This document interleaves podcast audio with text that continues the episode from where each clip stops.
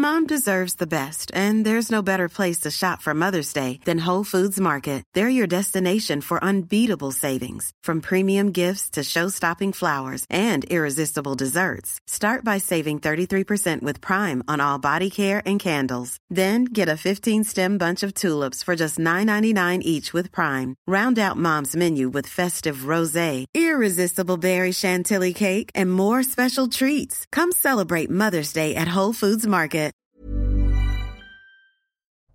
Bienvenue à tous pour Midi News et bonjour à vous. Indignez-vous. Et après, au lendemain de l'agression d'une professeure à Caen par un lycéen, le politique s'indigne, dénonce et après, on oublie, on zappe, mais on ne s'interroge pas sur les causes profondes de ce mal. Nous serons sur place pour le faire avec notre journaliste Jeanne Cancard. Nous serons aussi sur place avec nos journalistes Florian Tardif et Vincent Fahandèche à Londres, tout près de Westminster, où le cercueil de la reine est attendu cet après-midi pour un dernier adieu. Et vous écouterez une réaction d'une jeune femme, une véritable leçon, oui, euh, peut-être 20 ou 25 ans, cette jeune femme, sur l'importance de la continuité historique. Autre sujet, faut-il organiser le retour des familles de djihadistes en France? La Cour européenne des droits de l'homme a rendu sa décision il y a quelques instants sur la France et elle condamne la France qui doit désormais réexaminer les demandes de retour de ce djihadiste et les justifier. Et puis, permettez-moi un coup de gueule, je dis retour pour ne pas dire rapatriement, parce que le mot rapatriement renvoie à un devoir que nous aurions vis-à-vis de ces individus qui, rappelons-le très souvent, ont renié la France et leur citoyenneté. Bien sûr, je ne parle pas des enfants, mais mes invités vont en débattre beaucoup mieux que moi. Voilà pour le sommaire, le journal. Bonjour à vous, Nettie. Bonjour Sonia, bonjour à tous. Et à la une de l'actualité, cette procession euh, qui est attendue dans l'après-midi euh, pour acheminer le cercueil d'Elisabeth II euh, du palais de Buckingham jusqu'à Westminster Hall. bonjour Vincent Farandège, vous êtes d'ores et déjà aux premières loges à Buckingham Palace à Londres. on imagine cette foule déjà nombreuse venue se presser pour tenter d'obtenir la meilleure place afin de voir ce cortège passer tout à l'heure il y a un monde fou euh, tout autour de nous, tout au long de, ce trajet qui commencera euh, un kilomètre euh, plus loin d'ici. Parce que ici, nous sommes exactement au bout du mall. Le mall, c'est cette route longue d'un kilomètre qui part de Buckingham Palace et qui arrive jusqu'à nous. C'est de là-bas que partira eh bien, cette procession, le cercueil de la reine, qui passera donc juste ici, à une petite dizaine de mètres de nous, pour longer cette route afin d'arriver jusqu'au Westminster Hall. Une procession qui durera, qui durera donc 38 minutes exactement à partir de 14h22 euh, heure précise. Derrière ce cercueil, il y aura évidemment euh, le roi Charles III qui marchera, qui accompagnera euh, la reine Elisabeth II avec Kate, avec William pardon et Harry. Kate, Meghan et la reine consort seront dans une voiture. Ensuite, le, la procession sera accompagnée également de 500 militaires et les Anglais, les Britanniques sont venus vraiment par milliers aujourd'hui. Ce matin, ils attendent depuis très très tôt. Ce matin, ils ont tout prévu évidemment. Le ciré, ils ont prévu les parapluies, euh, le café parce qu'ils sont arrivés à partir de, 7 heures du matin. Ici, imaginez, c'est à peu près 7 heures, 7 euh, heures d'attente pour euh, voir cette procession et pour faire ce dernier adieu à la reine. Il y a notamment juste derrière nous peut-être John. John, eh bien, c'est un un vétéran de l'armée royale britannique qui nous disait tout à l'heure que c'était très important pour lui eh de rendre hommage à la reine qui était tout simplement eh leur reine, la grand-mère de ce pays. Et c'est vrai que euh, c'est un petit peu ce que nous disent tous les Britanniques que l'on a rencontrés depuis quelques jours ici. Merci beaucoup et on entendra évidemment d'autres témoignages à votre micro tout au long de, l'après-midi. Sachez aussi qu'un registre de condoléances est disponible à, l'ambassade du Royaume-Uni à Paris. On va voir d'ailleurs des euh, bouquets de fleurs qui ont été euh, déposés à, proximité. Et puis ce portrait de la reine que vous apercevez aussi derrière moi qui a été euh, affiché pour l'occasion sur la façade du bâtiment. Dans le reste de l'actualité, Sonia l'évoquait tout à l'heure, la Cour européenne des droits de l'homme a donc condamné la France concernant le retour des familles de djihadistes de Syrie. La Cour qui devait se prononcer concernant deux affaires de famille, souhaitant que leur fille, membre de Daesh et détenue en Syrie, soit rapatriée dans notre pays. Elisabeth Borne tiendra une conférence de presse à compter de 15h30. La Première ministre qui présentera l'état de la situation énergétique de notre pays, les mesures de protection aussi qui seront prises euh, envers les, Français. Et puis Bruno Le Maire a annoncé ce matin sur CNews euh, que le gouvernement continuera de protéger les plus fragiles. Enfin, euh, face au risque de coupure d'électricité, RTE appelle à la sobriété et à la mobilisation générale. On va écouter le ministre de l'économie. Je dis simplement que nous maintiendrons un bouclier qui protège l'ensemble de nos compatriotes, que nous demanderons à un certain nombre de nos compatriotes d'absorber une hausse de prix pour qu'on ne soit pas complètement déconnecté du marché et que nous continuerons à protéger les plus fragiles. Enfin, avant de conclure ce journal, on va prendre des nouvelles de cet incendie qui progresse encore en Gironde avec un feu qui a parcouru 3500 hectares au sud de Lacano. Bonjour Jérôme Rampenou, vous êtes sur place depuis euh, quelques heures déjà en duplex précisément de la commune du Temple. Où en est la progression du feu en ce moment?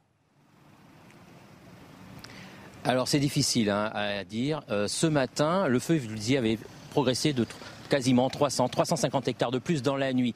Euh, le vent s'est calmé en fin de nuit, ce qui a permis en fait de travailler euh, au plus près du feu sur les lisières. Les pompiers ont beaucoup travaillé en fin de matinée euh, à noyer ces lisières. Les canadaires se sont mis en route. Ce sont quatre canadaires qui vont intervenir, six canadaires pardon, c'était quatre hier, c'est six aujourd'hui, plus deux bombardiers d'eau ainsi que les Dash. Vous voyez, ils ont mis les grands moyens les pompiers ici sur le feu parce que pour l'instant, ils le précisent, hein, ce feu n'est toujours pas fixé, même si on voit plus de panache de fumée la journée, même si on a l'impression que ce feu est éteint, il est toujours là, il couvre toujours dessous et au moindre coup de vent, il repart. C'est ce qui s'est passé hier, on a pu le constater. Hein. Hier, aux alentours de 16 heures, le vent a forci et le feu est reparti en plusieurs points très euh, avec vraiment de la virulence. Ça a duré toute la nuit. Ils ont peur, les pompiers, que ça recommence aujourd'hui. Alors le petit point un peu rassurant, c'est que le vent a tourné. On a un vent d'ouest, un vent un peu plus humide euh, qui arrive et surtout beaucoup, beaucoup moins fort qu'hier dans l'après-midi, au maximum aux alentours de 30 km heure. Ça, ça rassure les pompiers. Donc ils vont essayer de travailler au maximum aujourd'hui pour éviter ces départs de feu et surtout éviter aussi les sautes. Hein. Vous savez, ces routes qui permettent normalement de bloquer avec le vent. Le, feu saute et rallume, derrière les autres parcelles. Donc le risque, il est là. Et on attend de voir aussi si des villes comme euh, Sainte-Hélène, qui a été évacuée euh, partiellement hier, soit encore un peu plus évacuée. Peut-être un quartier. On attend le retour des pompiers d'ici quelques heures. Merci beaucoup déjà pour ces premières euh, précisions. Voilà pour l'essentiel, Sonia. C'est à vous pour le début du débat. Merci à vous, euh, Nelly. Effectivement, le début du débat avec euh, cette affaire. Alors, le pronostic vital de l'enseignante n'a pas été engagé, comme on dit, mais depuis hier, l'agression de cette professeure, l'émotion est très forte au lycée Malherbe de Caen et bien au-delà. Imaginez-vous de quoi nous parlons un instant. D'un élève de seconde qui a sauté au cou d'une enseignante pour la poignarder. Souvenez-vous de vos années d'école, de lycée et comparez avec la situation actuelle. On va en parler avec nos invités sur ce sujet et d'autres. Le professeur, justement, Kevin Bossuet, bonjour. Bonjour Sonia. Et merci d'être avec nous. Elisabeth Lévy, bienvenue, bonjour à vous directrice de la rédaction de Causeur. Nous accompagne notre chroniqueur politique Olivier D'Artigol. Bonjour. Maître Carbon de 16 est également présent. Bienvenue et bonjour à vous. Et je vous propose tout de suite de rejoindre notre journaliste Jeanne Cancard qui va nous, nous raconter, bonjour à vous Jeanne, comment cette scène a été euh, vécue, comment d'ailleurs évidemment la panique s'est emparée hier de nombreux élèves. Eh bien, Sonia, ça a forcément été un choc, un traumatisme. Certains nous ont même dit, j'ai cru que c'était un attentat. On a dû être barricadé. J'ai entendu le cri de cette enseignante que je connais, mais j'ai cru au début que c'était un bruit de voiture tellement il était fort. Nous a dit une des camarades de classe de l'élève. Il faut savoir qu'on a pu échanger avec plusieurs et dont sa camarade, sa voisine de classe qui était à côté de lui durant ce cours de français qui a précédé l'agression. Elle nous a dit à la fin du cours, je suis restée discuter avec ma professeure et c'est à ce moment-là qu'il est revenu dans la classe pour lui asséner ce coup de couteau à la gorge. Il est reparti et puis il est revenu une nouvelle fois pour tenter de nouveau, c'est ce qu'elle nous explique d'après ses propos, eh bien de la toucher de nouveau, cette fois-ci au niveau de l'abdomen, mais sans y parvenir. Cette jeune élève de 14 ans qui a rapidement prodigué les premiers secours à son enseignante a appelé les pompiers. Lui, l'élève de son côté, eh bien, il y a eu quelques minutes de latence entre l'agression et le moment où les policiers sont venus sur place pour l'interpeller. Et durant ces quelques minutes de latence, eh bien, il aurait, d'après les messages que, euh, dont, nous avons pu nous fournir le contenu, eh bien, il aurait prévenu, averti ses amis de ce geste sur un groupe privé Snapchat. Cet élève qui aujourd'hui est toujours placé en garde à vue, un examen psychiatrique va être effectué sur cet individu qui est décrit par ses camarades comme quelqu'un de tranquille, sans histoire, un peu bagarreur, mais comme on peut l'être à son âge, c'est par ces mots que ses camarades nous décrivent sa personnalité, ce qui correspond eh bien, aux premiers éléments de l'enquête, puisque il faut rappeler, cet individu n'était pas connu des services de police et n'avait aucun antécédent judiciaire. Merci beaucoup. Merci Jeanne, Jeanne Cancard en duplex de Caen pour toutes ces précisions. Je le disais juste avant euh, ce duplex, souvenez-vous quand même, il n'y a pas si longtemps, de nos, de nos années d'école, de lycée par rapport à la situation actuelle. Professeur, évidemment, on se tourne vers vous. On est tous euh, attristé, ému. Alors fort heureusement, ça ne s'est pas terminé par, de manière euh, tragique, mais l'agression est quand même extrêmement violente. Hein, quand on, dit agresser, poignarder au cou, les mots ont leur importance. Non. On ne sait pas du tout l'élément déclencheur. Euh, L'enquête se, poursuit, mais quand je dis souvenez-vous de nos années d'école par rapport. Mais, mais bien sûr, ça s'est dégradé. Genre l'école de la République est de moins en moins un sanctuaire. La violence est de plus en plus importante. La violence pénètre au sein des lycées, au sein des écoles, au sein euh, des euh, collèges. Il y a une étude qui est sortie en 2021 réalisée par la MGEN qui raconte que 30% des enseignants, des enseignants ont déjà subi de la violence au travail.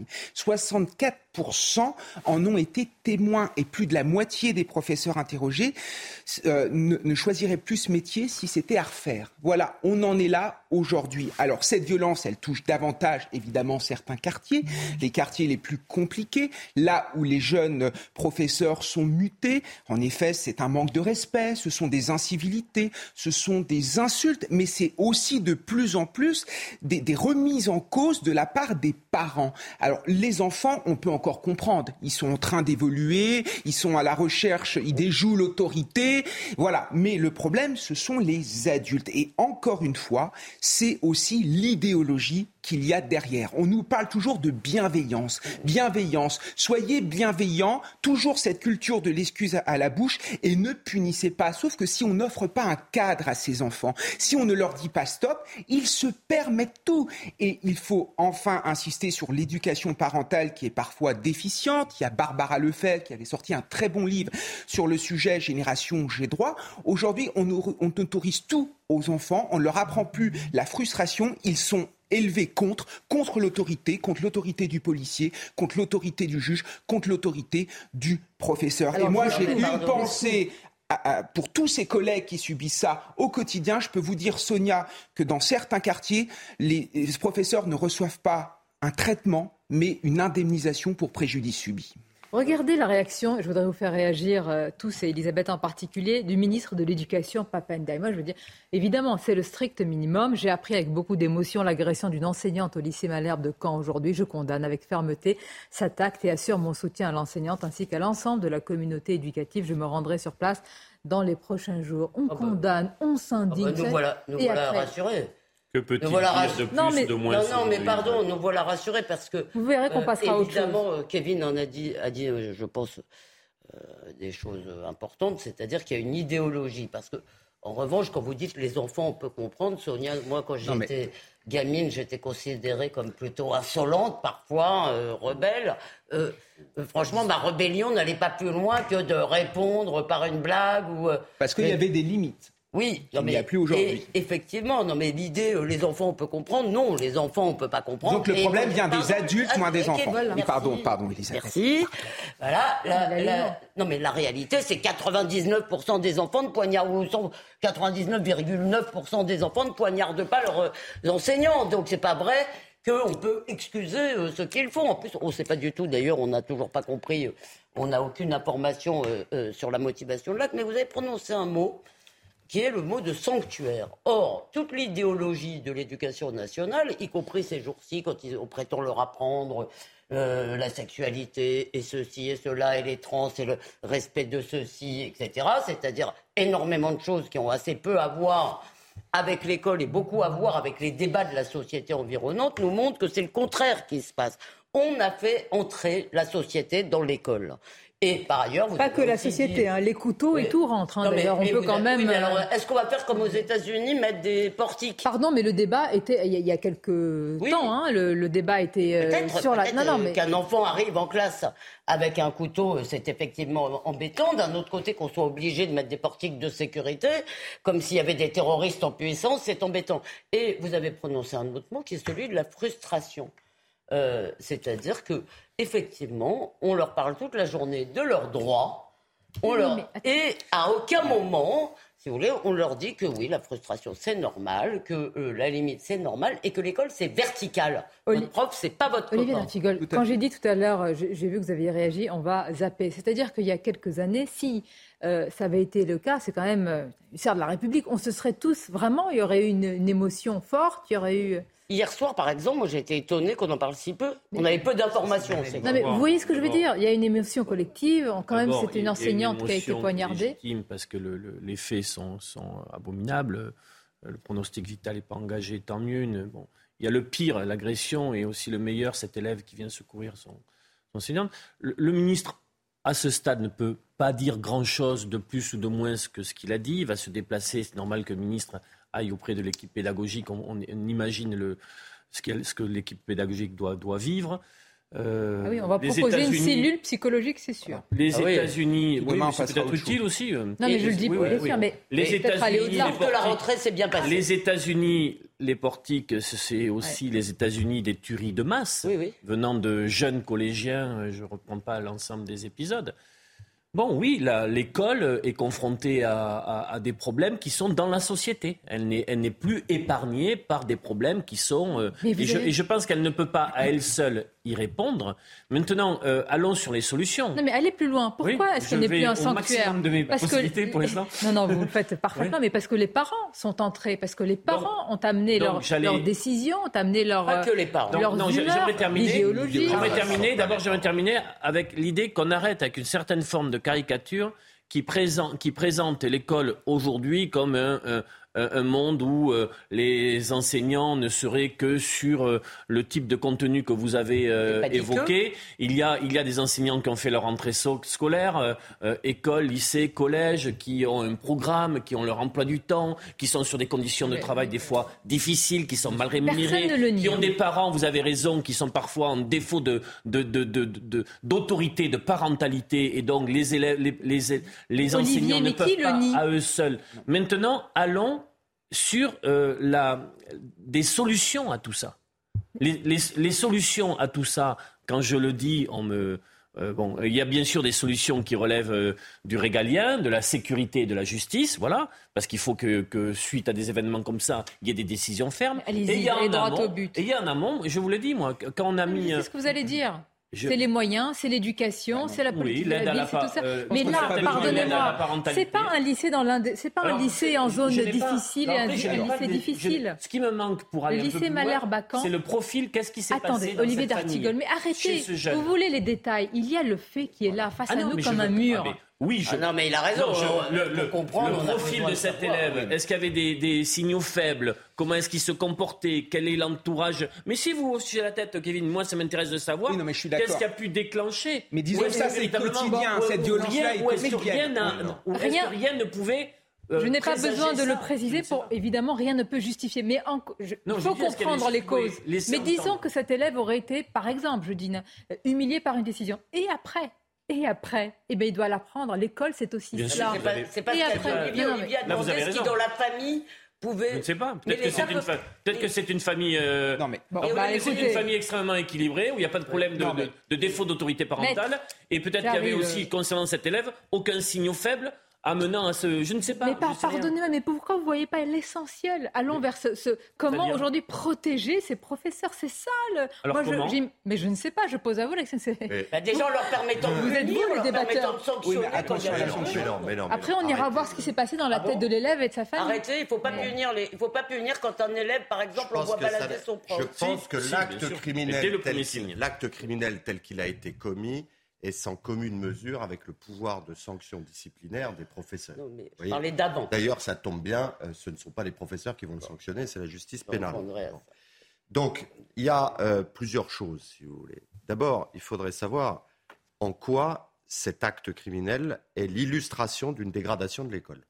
Et personne n'en sait rien autour de ce plateau. Pourquoi? Parce que personne ne sait dans quelles circonstances l'acte a été commis. Mais- On ne sait pas si c'est un fou ou si c'est un... Vous n'allez pas me psychologiser Ah, mon le débat. Ah, mais il y a beaucoup Charlie, sont fous en Vous France. ne faites que ça depuis tout à l'heure, psychologiser le débat, psychologiser l'ambiance de l'enseignement.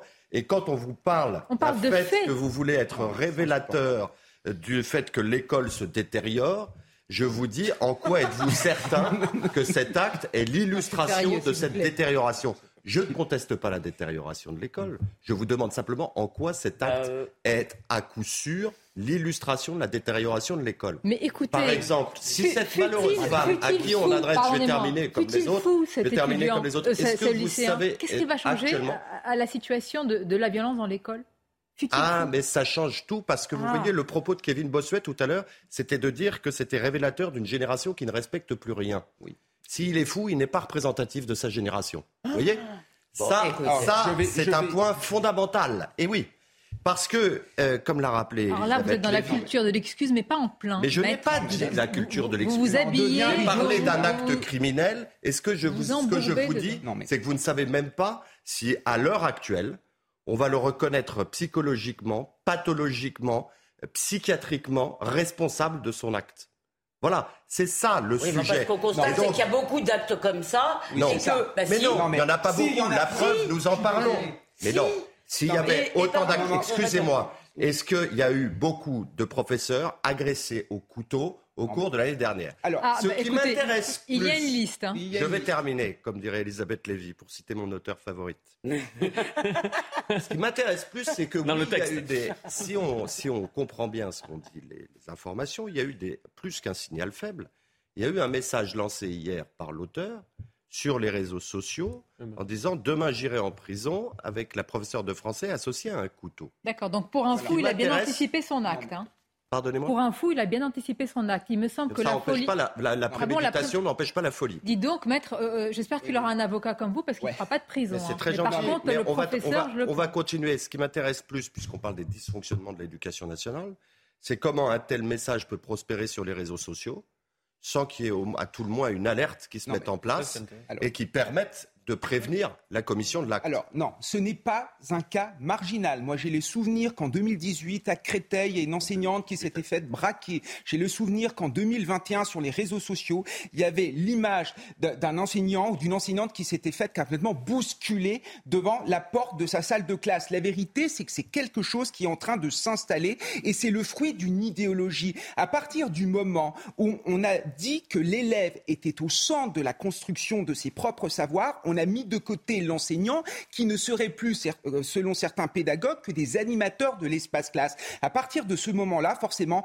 il y a une perte d'autorité qui était grandissante. En outre, il y a aussi toujours ce sentiment finalement que les professeurs ne sont plus là pour transmettre un savoir, mais sont là pour répondre aux desiderata des élèves et des parents. Et face à un parent Alors qu'ils transmettent un savoir, Oui, toujours. on- Ah on- oui. oui. On nous demande finalement de nous taire. Et là, on parle des violences contre les enseignants, mais ça a des conséquences sur l'ambiance des classes. Parce que j'entends la gauche, la gauche nous raconter toujours, en effet, oui, voilà, la gauche nous raconter toujours, militer pour finalement le droit à l'éducation pour tous. Mais quand on laisse dans une salle de classe un ou deux élèves délabrer le climat de classe, finalement, au final, on ne peut plus enseigner et c'est le droit plaît, à on va marquer une l'éducation pause. pour personne. On va continuer à en parler. Quand même, quelles que soient les motivations de cet élève, moi je voudrais rappeler qu'on est dans un pays, et là je vais parler de terrorisme, mais il y a contexte quand même. On ne peut pas parler. Si, si, non, je suis désolée. On est dans un pays où un professeur a été. Euh, bah, c'est un, très important. Samuel Paty a été égorgé en pleine rue. Donc, même quand il y a ce type d'agression, il y a des professeurs qui sont traumatisés. Il y a des professeurs qui, eux, sont suivis psychologiquement depuis des années. Il y en a surtout Donc- qui sont exfiltrés parce qu'ils sont menacés, qu'on oblige à changer de poste Lévy. et à quitter leur Regardez mes c'était le troisième point sur lequel j'allais insister, mais tant mieux, vous lisez dans mes pensées. Donc, on va continuer à en parler, explorer tous ces sujets. Beaucoup d'autres à venir également. On va aller euh, à Nantes, vous allez voir ce qui s'y passe, avec un quartier, belle vue. Mais il n'y a que le nom, hein, parce que vous allez voir que la vue depuis euh, la résidence n'est pas euh, magnifique. Avec le trafic de drogue qui s'y déroule, un dernier adieu à la reine et surtout la Cour européenne des droits de l'homme. Alors là, je voudrais vous entendre là-dessus. Je sais que le débat sera vif. À tout de suite.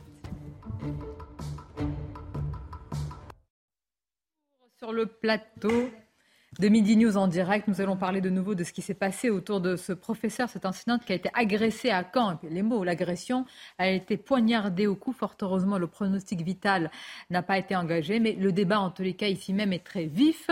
Nous allons en parler, mais tout d'abord, c'est le rappel des titres. La Cour européenne des droits de l'homme rappelle à l'ordre la France concernant le rapatriement à des familles de djihadistes en Syrie. La Cour avait été saisie par deux couples de Français. Ils avaient demandé aux autorités le rapatriement de leurs filles, deux jeunes femmes, compagnes de djihadistes et de leurs trois enfants. Un vendredi noir dans le ciel français. Air France a annoncé annuler 55% de ses courts et moyens courriers. Le syndicat majoritaire des aiguilleurs du ciel appelle à la grève ce jour-là en France métropolitaine et en Outre-mer. Il réclame des augmentations de salaire et d'effectifs. Enfin, le Paris Saint-Germain se déplace ce soir en Israël pour affronter le Maccabi Haïfa en Ligue des Champions. Les Parisiens veulent enfoncer le clou après leur victoire la semaine dernière contre la Juventus Turin. Coup d'envoi à 21h sur Canal+. Merci à vous, merci euh, Audrey. Qu'il est difficile de garder son sérieux avec vous. Oui, le PSG, vous dites en ah Oui, en char à voile. Pour aller, en, Israël, c'est très pratique. De Un bonjour au président de la Fédération française de char à voile qui a eu une séquence médiatique euh, excellente. Ah on a beaucoup parlé de son activité. Formidable. On va tous s'y mettre. gratuite. On va tous s'y mettre. Eh ben, peut-être qu'à Paris, on arrivera plus rapidement avec tous les travaux oui, et tout Vous avez parfaitement raison. Le contexte, les faits, les nombreuses réactions. On reparle de nouveau de l'agression de cette enseignante. Je voudrais vraiment qu'on écoute quelques réactions. C'est très important. Le contexte, comment ça s'est passé. Jeanne Cancard, notre journaliste, vous le disait. Il y a eu évidemment un mouvement de panique dans la classe et bien au-delà. Et tout cela est rappelé par Jeanne, par Quentin Gribel et Fabrice Elsner. 24 heures après le drame, les élèves du lycée Malherbe sont toujours sous le choc de l'agression au couteau d'une professeure de français. Bah moi j'ai entendu le cri de la prof, du coup bah j'étais pas, on n'a pas compris au début, c'était tellement aigu qu'on pensait que c'était un pneu de voiture euh, sur la route. Et du coup notre prof d'allemand elle nous a tout de suite barricadés dans les salles. On a attendu euh, en fermant les rideaux, tout ça, en se barricadant le plus possible au cas où.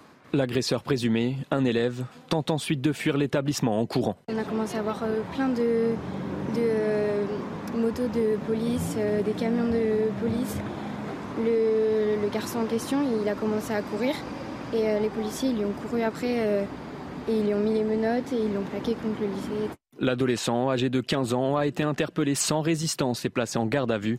Sans antécédent judiciaire, il était inconnu des services de police. Son acte reste pour l'instant inexpliqué. Il était plutôt sympa en école primaire, enfin, il, euh, il était super gentil, même encore on s'était parlé à la rentrée, vraiment il était très gentil, je n'ai pas compris pourquoi il a fait ça. Le pronostic vital de l'enseignante n'est pas engagé.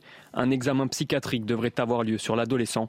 Papendiaï, le ministre de l'Éducation, se rendra dans l'établissement dans les prochains jours.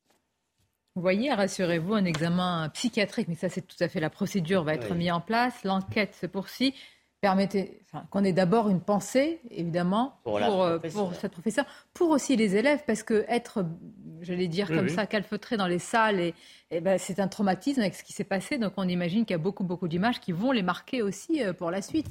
Voilà les conséquences. Voilà les vrais effets psychologiques en réalité. et l'impact qu'il y aura. Sonia, comme j'ai été très sage, je peux répondre à, Vous vous auto-administrez euh, des bons points comme à l'école. Vous. Un bulletin scolaire, on peut et doit mieux faire. on attend le troisième trimestre. Non, mais parce que, évidemment, je ne pense pas que.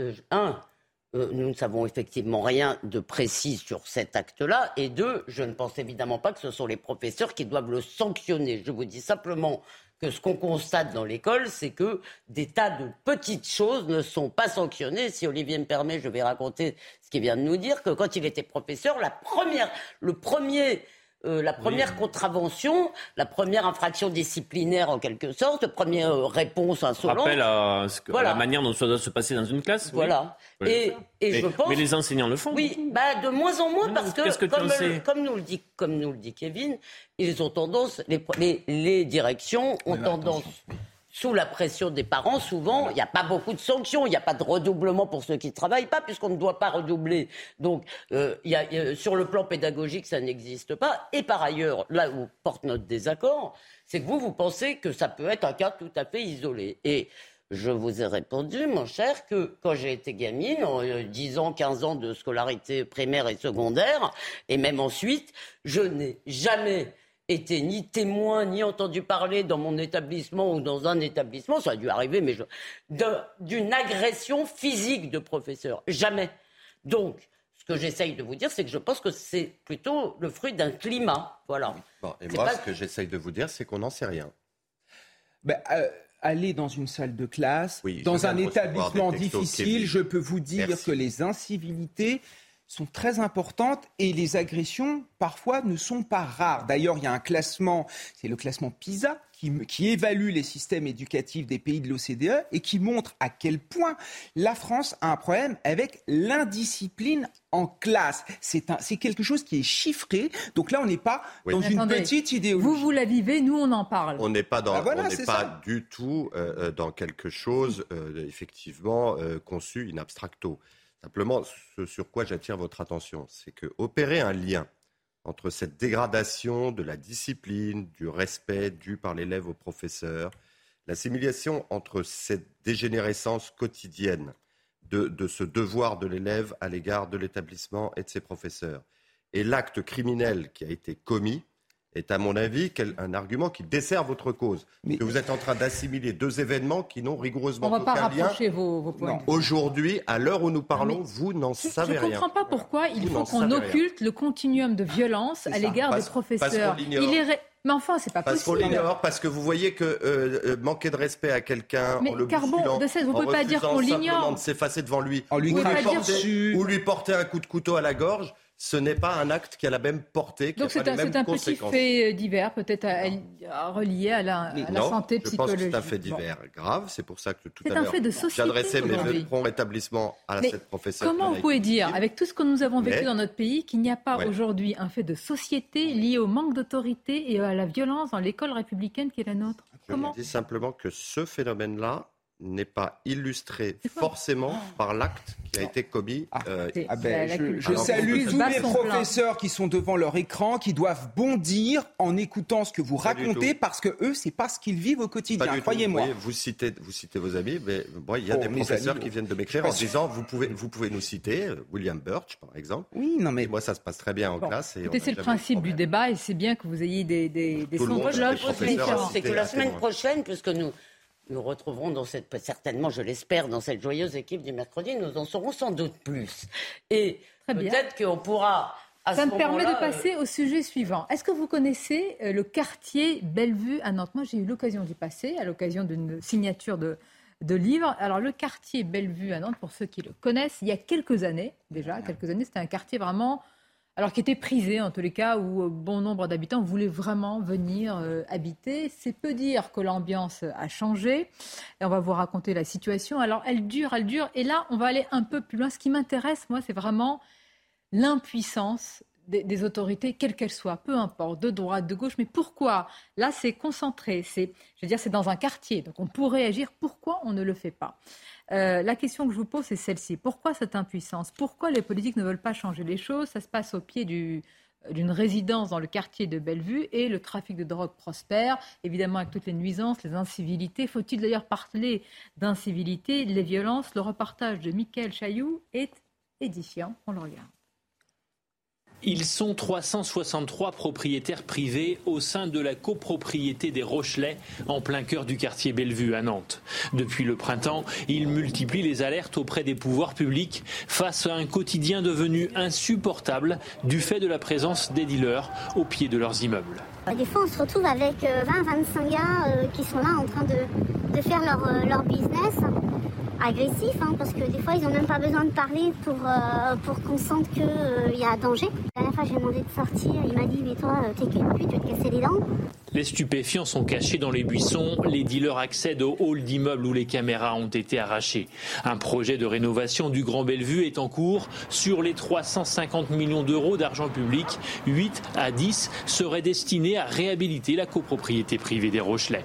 On nous dit, bah, on vous offre un beau cadeau, on vous offre une belle rénovation, il faut que vous attendiez, il faut que vous supportiez. On ne peut pas nous dire d'attendre trois ans, on ne peut pas nous dire, bah, écoutez, avec les travaux, hypothétiquement, il y aura, ça va peut-être les faire partir. Malgré les dépôts de plaintes et les passages de patrouilles de police, la situation se tend. Une pétition circule chez les copropriétaires et certains ont eu une idée plus radicale. Il y a des gens qui s'arment. Il y a un propriétaire qui a récupéré une arme de, de sa famille. En s'exprimant de façon anonyme pour éviter les représailles, ces habitants veulent surtout éviter un drame et que la violence reste du côté des trafiquants du quartier. Alors, que faire face au trafic de drogue Que faire face aux violences euh, inhérentes, etc. C'est évident pour les autorités. On rénove, on repeint, on plante des arbres, on fait pousser des fleurs et bien sûr, on fait reculer le trafic. Non, mais je Non, le oui, dis avec une pas. pointe d'ironie qui n'a pas sa place. Mais je me dis toujours, si vous étiez dans ce quartier-là, si vous avez vos enfants, si vous avez votre famille, si vous avez euh, vos parents, euh, on ne peut pas ne pas ressentir. Les grandes, poli- les grandes politiques de rénovation urbaine, sur l'acronyme En rue, se sont beaucoup euh, occupées de l'habitat, mais pas des gens qui y vivaient, ce qui est un problème dans une politique publique. Dans le sens où euh, les conditions de vie se sont dégradées, les services publics locaux, le poste, commerce sont partis, étant Oui, donné comme que- dans les zones rurales, et pourtant. et quand- euh, étant donné que oui, mais là, avec, avec l'arrivée massive du trafic, avec l'arrivée massive, je, je voudrais juste Mais terminer. expliquez-moi, Parce que moi, j'ai vécu bien. ça sur les quartiers palois Oui, que je sais. connais très bien. Oui. Donc ça a été des quartiers populaires où il s'y passait de belles choses, où l'éducation populaire, les associations les, euh, étaient organisées, où il y avait véritablement des solidarités humaines. Je vous assure, je vous parle de ça d'il y a encore 20-25 ans. Puis d'autres processus se sont mis en place. Euh, je- ça prendrait trop de temps de donner, mais, me sur, répondre à sur ma aussi question des politiques publiques qui, qui ont, qui ont Pourquoi Pourquoi donc, d'autres stratégies, d'autres euh, acteurs sont venus. Bien. Mais les- pourquoi dans les zones rurales où il y a les, les gangs. Et les- la- je, je vous dis que si, je le dis chaque fois, mais j'aime bien le dire, si vous mettez un commissariat de proximité, si vous mettez les effectifs de police Olivier, de proximité. écoutez-moi une seconde. Mais c'est la Pourquoi réalité. Mais je- mais je ne vous Moi, j'ai- mais des- de après, Il y a des m'agresser, gens qui me disent des, des fonctions en police. Monsieur Pourquoi Artigon, on va venir taper le point de deal. Après, on s'en Pourquoi va, dans va les zones rurales où il y a une hémorragie des, Mais- des services publics, vous êtes d'accord Comme dans Oui. ces zones-là, où il y a une, une- une hémorragie peut-être même parfois plus importante, où il n'y a plus de commissariat, il n'y a plus de médecins, il n'y a plus de postes, etc. Il y a évidemment ces trafics, mais ils Oui. sont moins importants. Mais oui, Pourquoi parce qu'il y a moins de densité, il y a moins de consommateurs. densité, il y a moins de consommation, euh, voilà. Ah oui, c'est juste moi, la je ne suis densité de pas- population. Moi, je ne suis pas pour, par exemple, dans la commune de vous voulez Vénissieux. Dans la commune de Vénissieux, il y a eu, il y a Non, mais eu vous les élus la locaux, réalité des les élus choses. locaux, Ah oui, la justice, la police, les associations, les élus qui, qui ont travaillé ensemble et qui obtiennent des résultats. Vous voulez pas dire la Il n'y a réalité pas de des choses. fatalité Il à y a une- ça. il n'y a pas de fatalité, Non, mais il y a une concentration qui est liée aussi, et là je parle en nombre sur l'immigration et à une mauvaise La police intégration. judiciaire, oui, et si, mais- mais ne me dites pas oui, Non, mais, comme mais si ça aussi, mettait- mais pas uniquement. La police judiciaire, par exemple, perd Mais des ai-je moyens. dit Dans la uniquement réforme de la Mais police, vous ne le citez la police pas, judiciaire sujet. perd des Vous ne le moyens. citez pas. Or, on a besoin d'enquêtes judiciaires menées rondement pour pouvoir taper les trafics.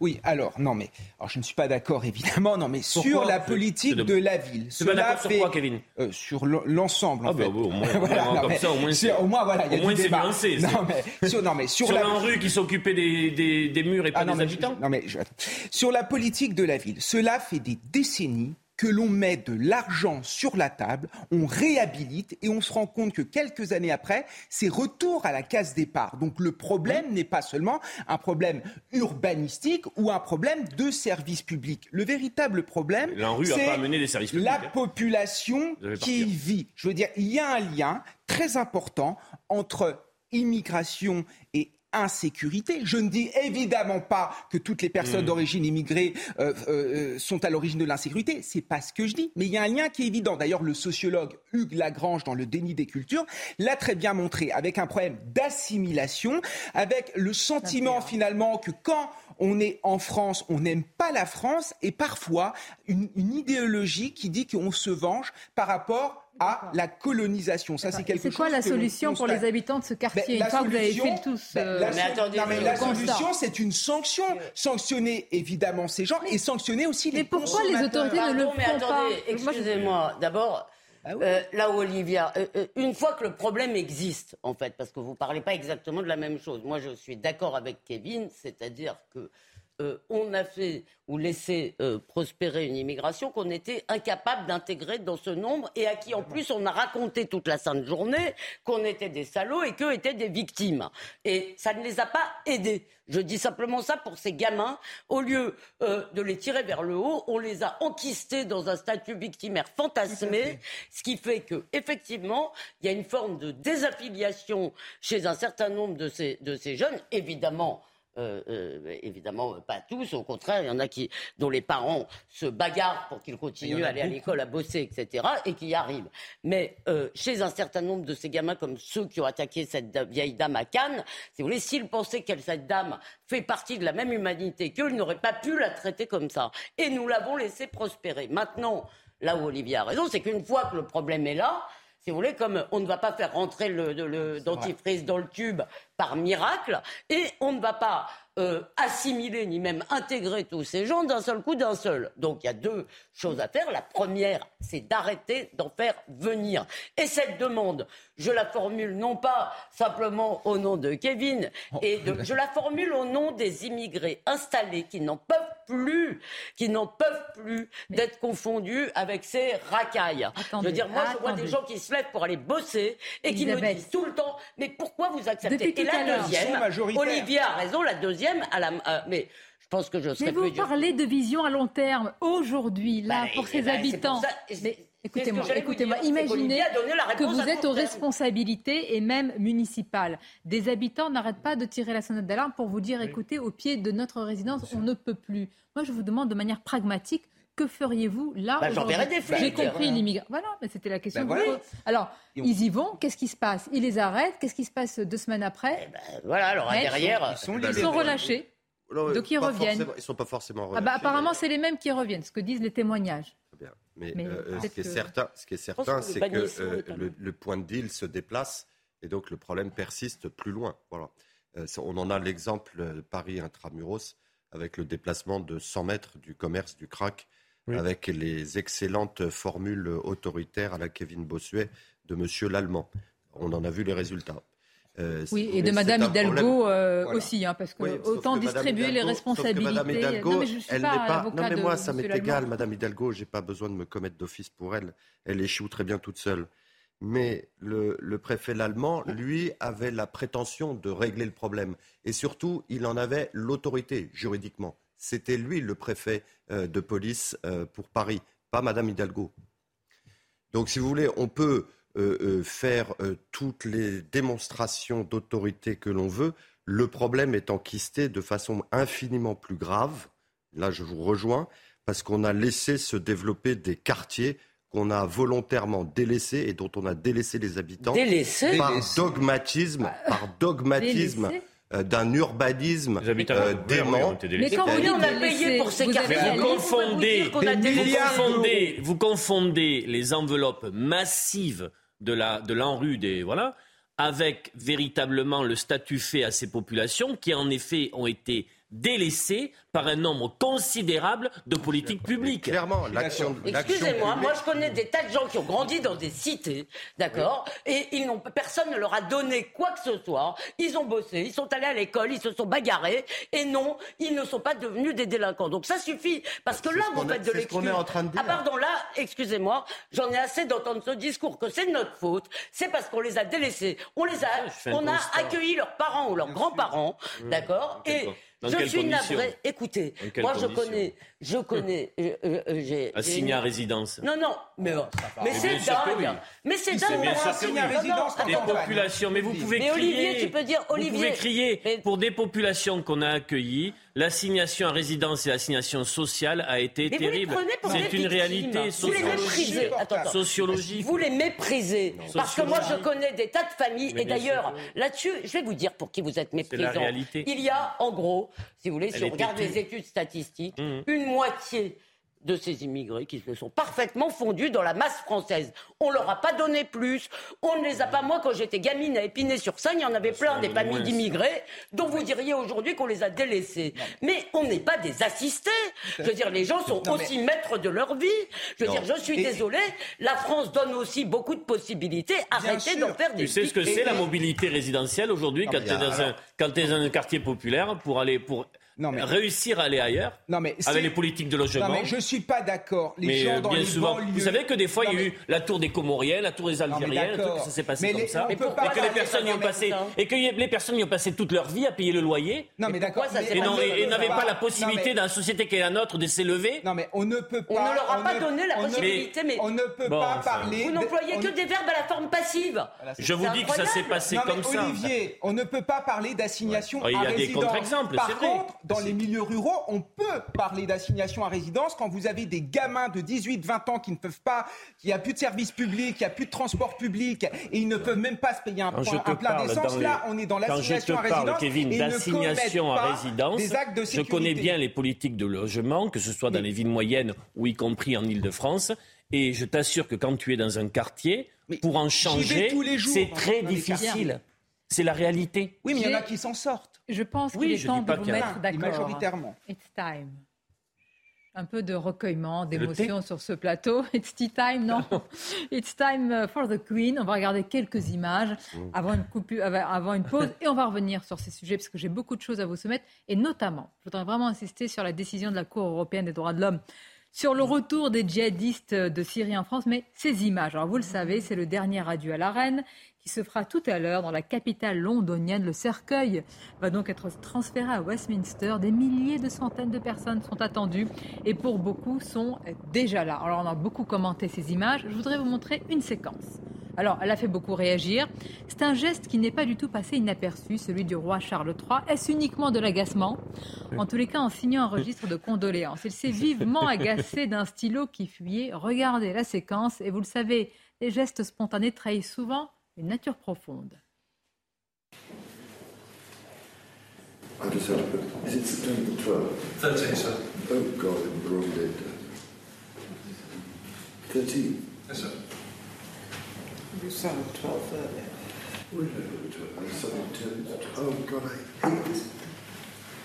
it's going over the back. Hang on. Does anybody got it wrong?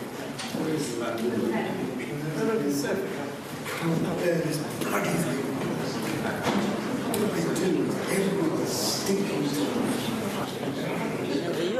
Mais alors, ce n'est pas la seule séquence. C'est anecdotique, mais ce n'est pas la seule séquence. Il y a, une autre séquence la veille où il veut pousser un encrier, où il demande donc au petit personnel, aux petites mains de, vouloir bien, de bien vouloir le pousser. Ces séquences qui s'additionnent, ça fait le début d'un récit où il n'y a pas la maîtrise et, euh, d'Elisabeth II et le fait qu'elle tenait son rang en toute occasion. Moi, je fait qu'avoir un stylo qui fuit.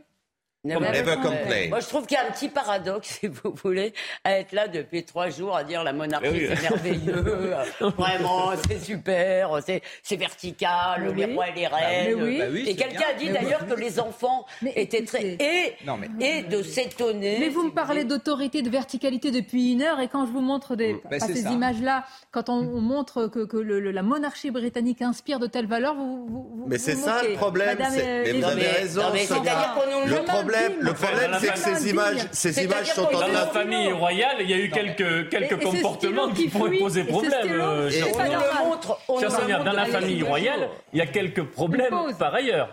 Et ce genre d'incivilité, oh et ce genre d'incivilité révèle que Charles a eu une éducation trop permissive. Je fais une pause. On reviendra sur d'autres choses. Je voudrais vous faire commencer. Les stylos qui fuient, c'est vraiment énervant, cela dit. Non. On va revenir vraiment. Ça, c'est important à la décision de la Cour européenne des droits de ah l'homme qui fait la leçon à la France, qui condamne. Non, mais Carbon va la défendre. Il y aura une décision. Qui rend une décision. Un an après avoir été. Bien. Allez, on se retrouve. Restez avec nous.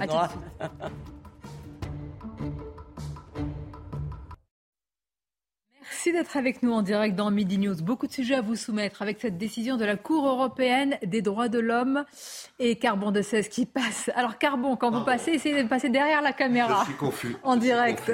La Cour européenne des droits de l'homme sur le retour des djihadistes français de Syrie. On va en parler. D'abord le journal. Bonjour Nelly. Rebonjour. Euh, rebonjour Sonia. Bonjour à tous. À la une de l'actualité, cette professeure de français qui a été agressée par arme blanche au lycée euh, Malherbe de Caen. Euh, agression par un élève, des faits qui ont eu lieu hier. Bonjour Jeanne Cancard, vous êtes d'ores et déjà sur place. On en sait un peu plus d'ailleurs sur euh, le profil de ce lycéen agresseur. Bien en tout cas, les élèves, ses camarades de classe nous décrivent quelqu'un de gentil, assez réservé, mais surtout un élève sans histoire, ce qui correspond eh bien, aux premiers éléments de l'enquête, étant donné que cet élève âgé de 15 ans est scolarisé ici en classe de seconde, eh bien, n'était pas connu des services de police et n'avait pas d'antécédents judiciaires.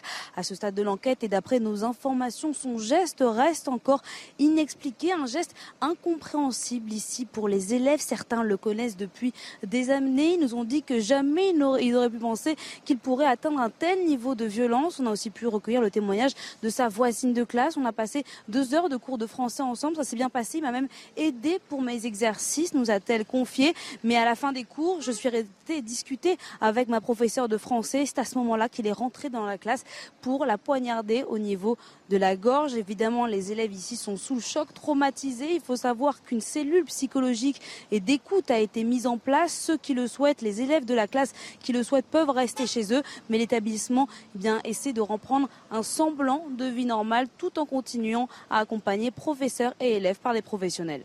Merci beaucoup, Jeanne, pour euh, toutes ces précisions. Le reste de l'actualité est face au risque de coupure d'électricité. RTE appelle à la sobriété et même à la mobilisation euh, générale. Le risque de tension sur le réseau électrique cet hiver est, accru, mais reste maîtrisable grâce à une forte mobilisation. Et d'ailleurs, Olivier Véran euh, s'est montré confiant. On va l'écouter. Depuis plusieurs mois, le gouvernement anticipe l'hiver et nous sommes pleinement et collectivement mobilisés. Les stocks de gaz ont été sécurisés. Ils étaient la semaine dernière remplis à plus de 92%. Les Françaises et les Français ont intégré les risques qui planent, autant qu'ils sont conscients d'ailleurs des efforts que le gouvernement déploie et que les entreprises fournissent. Quelques chiffres pour s'en rendre compte. Les Français ont bien intégré les enjeux, puisque malgré les inquiétudes, 77% d'entre eux se déclarent prêts à réaliser des efforts supplémentaires de réduction de leur consommation énergétique pour contribuer à l'indépendance énergétique française. Comment promettre aux Européens qu'ils pourront se chauffer cet hiver? La présidente de la Commission a présenté des mesures d'urgence pour répondre à, cette crise énergétique. Et elle propose, euh, entre autres choses, un, plafonnement des super-profits. Cela rapporterait 140 milliards d'euros aux États euh, membres de l'UE.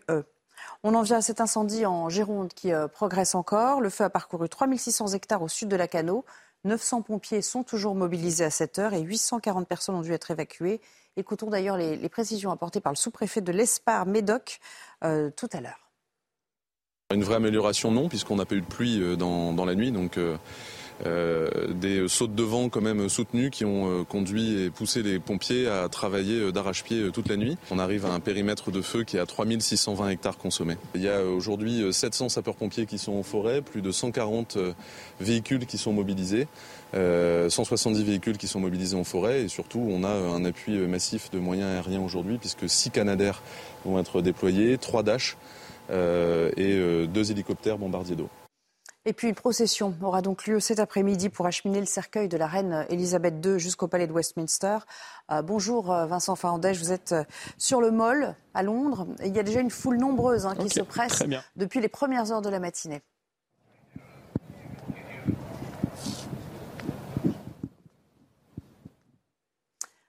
Il semblerait qu'on ait un petit souci de son, donc je vais, je vais vous rendre la main, Sonia, pour le, la suite du débat.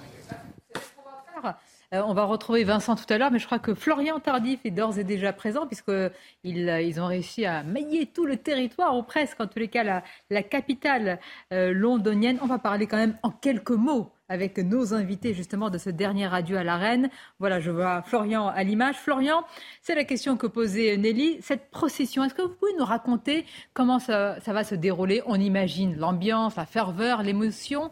Quels seront les détails justement de cette procession?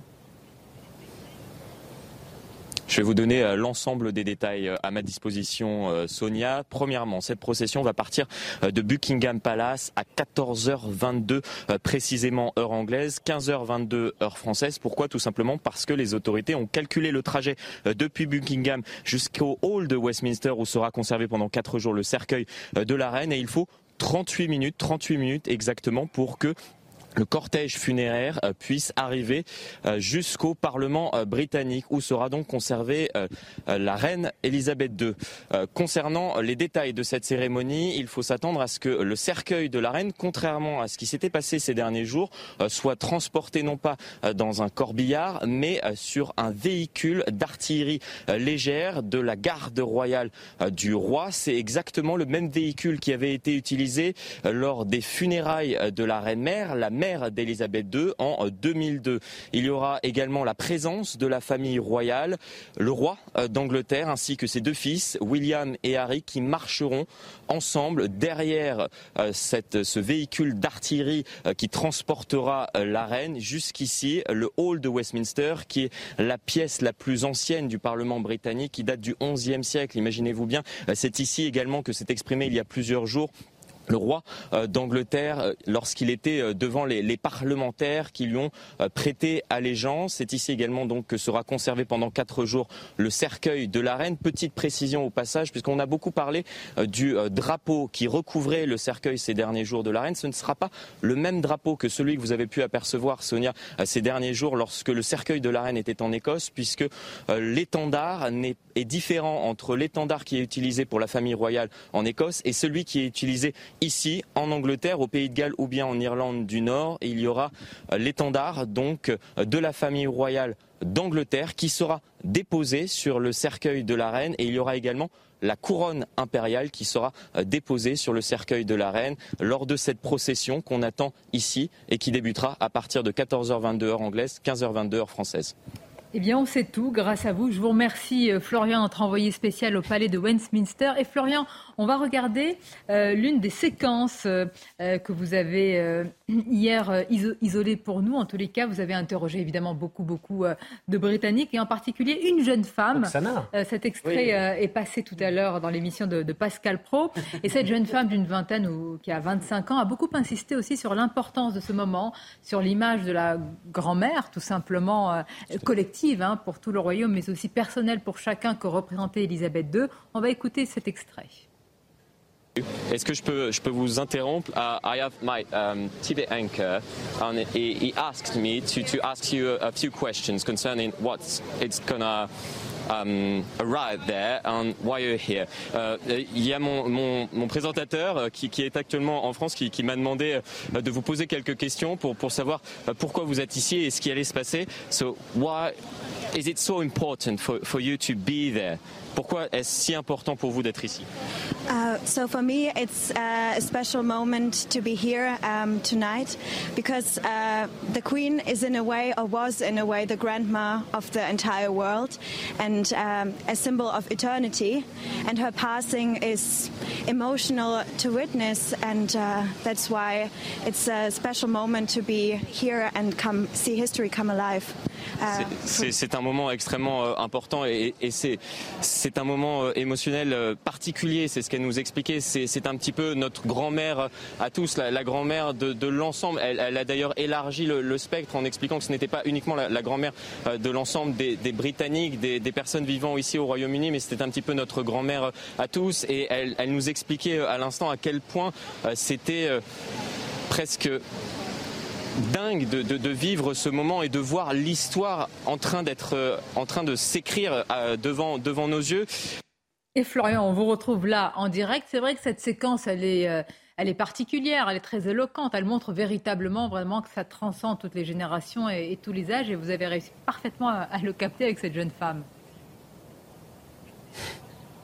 Oui, tout à fait. Je me souviens euh, tout particulièrement de ce, ce, ce, moment improvisé grâce à, grâce à Pascal Pro où nous attendions le cercueil euh, de la reine qui devait être transporté euh, depuis l'aéroport de la Royal Air Force qui se situe à l'ouest de la capitale jusqu'à Buckingham Palace et cette jeune fille qui était juste derrière moi nous a longuement expliqué qu'elle n'arrivait pas à réaliser ce qui était en train de se passer. Elle a entendu les, les informations expliquer que la reine n'allait pas bien, puis les informations confirmées confirmer le décès de la reine, elle n'y a pas cru. Elle n'y a pas cru jusqu'au moment où, avec nous, elle a vu ce cercueil de, la reine passer à quelques mètres à peine de nous. Elle, nous a dit c'est irréel, je n'arrive même pas à comprendre euh, comment maintenant nous allons pouvoir prononcer cet hymne euh, God Save the King sans utiliser le mot Queen, voici ce qu'elle nous a expliqué. Elle s'est euh, rendue, elle ne va jamais aller à l'église et, euh, elle nous a expliqué que, ce dimanche, elle a profité euh, de, ce dimanche pour se rendre à l'église, participer à une messe en l'honneur de, la reine. Elle ne le fait jamais, mais c'était important à ses yeux. Et à la fin justement de cette messe, elle a chanté pour la toute première fois God Save the King. Et c'est à ce moment-là qu'elle nous a dit, c'était irréel de, de se dire qu'à présent, oui, l'hymne, ce sera God Save the King, que Dieu sauve le roi et non plus la reine. Beaucoup, Florian. Ben voilà un, exemple. Et ça fait du bien de voir eh bien, ces jeunes générations qui sont rassemblées, qui sont unies, émues. Alors peut-être le temps d'une parenthèse. Avec une réflexion sur l'avenir, six mois avant le décès d'Elisabeth II, un, sondage, un institut de sondage euh, ayant pignon sur rue euh, en Grande-Bretagne euh, donnait un tiers des jeunes de 18 à 34 ans qui estimaient que le chef de l'État devait être élu et qu'il fallait une transition et un tiers soutenant euh, fortement le régime monarchique. Euh, il faudra voir comment cette jeune génération évolue concernant Charles III et la manière dont les choses vont se passer dans les prochains mois. Dans le style oui. puits, euh, précisons-le, c'est un détail important. parce que bon, allez, sérieusement. Juste un mot, nous avons beaucoup parlé de la monarchie ces derniers temps. Nous avons peut-être oublié un petit bémol, c'est que dans euh, la succession héréditaire, bah, ça dépend aussi de qui, euh, qui est le rejeton, en fait. Et là, en l'occurrence, il a l'air de plutôt bien s'en sortir pour l'instant, mais ça peut être aussi tout à Parce fait. que vous parlez des rejetons et que vous me lancez sur ce sujet, je pense que vous êtes très ému de savoir que tous les membres actifs de la famille royale vont porter l'uniforme militaire, sauf Et oui. Harry. Finalement, Harry portera un uniforme classique, alors que son oncle Andrew, qui s'est retiré, vous le savez, de la vie publique depuis des allégations quand même d'agression sexuelle dont il a fait l'objet dans le cadre de la, de la grande, de- du scandale Epstein, bien lui sera Allégation, mais autorisé. quand on veut payer avec une fausse somme aussi importante une victime, ça va plus loin que l'allégation. Euh, Pouvez-vous me laisser terminer ma Pardon. phrase, je vous prie? Donc lui sera autorisé à porter l'uniforme, mais pas euh, Harry. Voilà. C'est une information euh, que je Ah, c'est parce qu'il n'est pas autorisé Peut-être c'est parce qu'il Ah, ne parce peut pas est- il est- non, non, mais Oui, non, non, parce il qu'il est est Il a été c'est éjecté. non, il n'a plus le Mm. titre, etc. Bon, en tous les cas, la procession s'élancera tout à l'heure et nous suivrons tout cela. Pour l'heure, je voudrais revenir à cette actualité. Elle est importante. Pourquoi? On vous parle souvent de notre droit. Et là, on va parler d'un droit. Alors, est-il au-dessus? Non. Mais en tous les cas, euh, il y a des préconisations. Oui, peut-être que la Cour européenne, est-ce qu'on peut le dire ainsi, fait la leçon à la France. En tous les cas, elle a condamné la France sur les demandes de retour des djihadistes français de Syrie. On va s'y arrêter longuement. Notre journaliste Sandra Buisson va nous expliquer euh, ce qu'il en est. Mais s'il vous plaît, est-ce qu'on peut se mettre d'accord? Je ne sais pas quel est votre avis. Je voudrais vous soumettre ce point-là d'arrêter de parler de rapatriement. Dans le mot rapatriement, il y a le mot patrie. Rapatriement, c'est un devoir vis-à-vis de nos compatriotes, parfois des compatriotes qui sont en grande difficulté dans d'autres pays. Et puis tout au long de l'histoire, on en a rapatrié justement des compatriotes. On peut penser à beaucoup d'autres pays, je ne vais pas rentrer là dans, dans l'histoire. Est-ce que ce mot vous paraît approprié pour parler d'individus qui parfois ont renié la France et, et la citoyenneté? Ah, Mais je vous soumets le débat. Qu'en pensez-vous? Moi, je suis pour les déchoirs euh, directs. Voilà. Je pense que sur la protection des enfants qui euh, sont nés là-bas, qui n'ont rien demandé, qui sont euh, victimes de la situation et des choix de leurs parents, la- le fait qu'ils puissent revenir en France, c'est quelque chose qui peut relever, si ce n'est parle d'un des rapatriement adultes. si le- sur le plan juridique, mais au moins d'un devoir concernant Je parle des adultes. Moi, je vous parle des enfants. Non, mais je vous pose la question sur les adultes. Qu'est-ce que vous me répondez Parce qu'on on Il n'y est a un pas enfant- d'apatride hein On est un enfant jusqu'à 18 Non, mais je ans. pose, euh, Moi, je suis Ça ne vous choque pas Le mot rapatriement ne vous. ne- Moi, moi, je suis d'accord avec Sonia parce que ces gens, en effet, sont des traîtres à la nation et utiliser ce mot n'est évidemment pas acceptable. C'est pas anodin le mot de rapatriement. Pourquoi ne pas dire des retours et, et étudier les cas? Ça ne veut pas dire qu'il ne faut pas les le débat que, que vous posez, c'est exactement ce qu'a dit Elisabeth Lévy. C'est est-ce que la déchéance de nationalité existe euh, dans notre arsenal juridique? Non. Est-ce que, euh, par contre, vous, ce que vous dites, c'est de facto, sinon de jure, ils ont renoncé à leur nationalité française? Vous pouvez ajouter in petto dans délouré, in facto là. Ça ferait un beau. euh, Eh bien, ça ferait un beau. Oui, une péto dans leur fort intérieur, peut-être, mais en attendant, compris, mais- ils ne l'ont pas, ils ne l'ont pas En fait, exprimé. Donc, en réalité, Mais ce je- sont c'est sur la rhétorique, c'est pas sur le fond là. non, c'est pas, pas de la rhétorique là, c'est c'est très concret. Il veut nous faire détester le droit, en fait. C'est ça son C'est très, c'est réussi. Mais rapatriement, il y a le mot patrie. Euh, une partie de ces femmes, de, Je de- comprends ce que vous mais, mais- ça ne vous choque pas, ça ne vous interpelle mais moi- pas. J'allais plus sur un terrain juridique, pas sur un terrain Mais sensible. pardon. Non, mais réagissez avec vos tripes. Non, le, compatriote le plus indigne reste un compatriote. Mais je ne suis pas. Eh bien non. Moi, je ne crois pas. Je crois que, justement, il y, en- il y en a un peu assez du droit qui s'oppose au bon sens. Et puisqu'on a refusé de mettre la déchéance dans notre code euh, pénal ou dans le code de la nationalité, eh bien, je pense qu'il faut revenir sur, cette, sur ce refus et euh, qu'il faut évidemment euh, euh, le- l'envisager pour des cas de personnes qui, comme l'a dit Sonia, n'ont absolument renoncé à tout droit à être protégées par la France, parce que c'est ça la nationalité, la Mais je pas citoyenneté. J'étais je simplement sur la enfants rhétorique. On va Je aller sur le fond. je je. Allez-y, enfants après on va voir Je Sandra. voudrais Allez-y. répondre, euh, évidemment, on pense tous, on se dit tous à des enfants, des petits-enfants, comme c'est triste, ils sont innocents, etc. D'abord, on est un enfant euh, juridiquement jusqu'à 18 ans. Or, il y a des gens de de 16 ans, 15 ans, 16 ans, effectivement, euh, euh, qui ont commis de telles choses que je pense que euh, les faire revenir est un danger pour la société. Voilà. Je pense que là, sur les adultes, alors là, il faut s'asseoir sur la décision de la Cour européenne des droits de l'homme, comme on l'a déjà fait, comme d'autres pays l'ont fait, d'accord? Parce que c'est un droit qui s'oppose à la démocratie, à la volonté du peuple. C'est quand même un problème. Donc je crois qu'il faut dénoncer, on peut le faire tout à fait régulièrement, euh, un certain nombre d'articles de cette convention qu'on nous oppose en permanence, parce que la la priorité doit être de protéger la société. Quand cette femme va rentrer, cette femme, la, la, veuve qui est trouvée ça merveilleux. Euh, en prison. Euh, comment? Elle va en prison. Elle va en prison combien de temps? Elle a 30 ans. Olivier. Elle a 30 ans et elle trouve que ce qu'a fait son mari est merveilleux. Eh bien, moi, je préfère qu'on fasse des entorses à droit de sa défense, je m'en fiche même totalement, je dois dire, et qu'on protège la société française parce qu'une fois qu'elle sera en France, elle sortira de prison, on ne la surveillera pas et on ne pourra pas régler ça. Donc, effectivement, la priorité, s'il faut changer le droit, je ne veux pas euh, faire bondir. Euh, euh, maître de 16. Je ne voudrais pas qu'il soit malheureux, donc je veux bien qu'on le fasse dans le cadre du droit. Si le droit peut être conforme au bon sens, mais quand le droit s'oppose au bon sens, il faut changer le droit. Une seconde, je voudrais d'abord que Sandra Buisson nous explique ah. véritablement quelle a été la décision de la, commission, de la Cour européenne On a compris que ça qu'elle demande véritablement à la France de justifier de telles euh, demandes de la part de ces familles de djihadistes. Mais qu'en est-il? Est-ce que c'est une condamnation euh, Sandra Buisson, bonjour à vous. Est-ce que c'est vraiment, voilà, est-ce que c'est une condamnation? Est-ce que la France est sommée finalement de, justifier aujourd'hui euh, ces décisions? Ah. Alors nous avons malheureusement un problème de son on va, on va le régler dans quelques instants et je reviens vers euh, Sandra. Mais peut-être que vous avez la solution, la, réponse, maître également. Oui, la question que, vous posez, euh, c'est savoir si la Cour, comme elle en a le droit, fait injonction à la France. Et oui, c'est le cas. C'est l'arrêt qui vient d'être rendu, fait injonction à la France de ne pas interdire l'accès à son territoire à ses nationaux. Donc euh, c'est un sujet, d'ailleurs, on peut tout à fait le placer sur le terrain démocratique. Vous avez raison. C'est-à-dire, Savoir si le droit heurte le bon sens, ça, vous savez, pour l'instant, la société est protégée puisqu'elle a été incarcérée en détention préventive immédiatement dès son arrivée. Est protégée. Oui, la société est protégée. en l'état, cette femme dont vous contestez le retour en France, euh, la société est protégée de son apologie du terrorisme dans la mesure où elle est incarcérée et incarcérée au secret puisqu'on ne connaît même pas son lieu de détention. C'est vous dire le degré de sécurité qui entoure la mesure qui a été prise. Donc vous ne pouvez pas dire qu'actuellement la société française est dans une situation d'insécurité. Un temps, on est protégé oui, un temps. Heureusement, heureusement, la lettre de cachet euh, a disparu.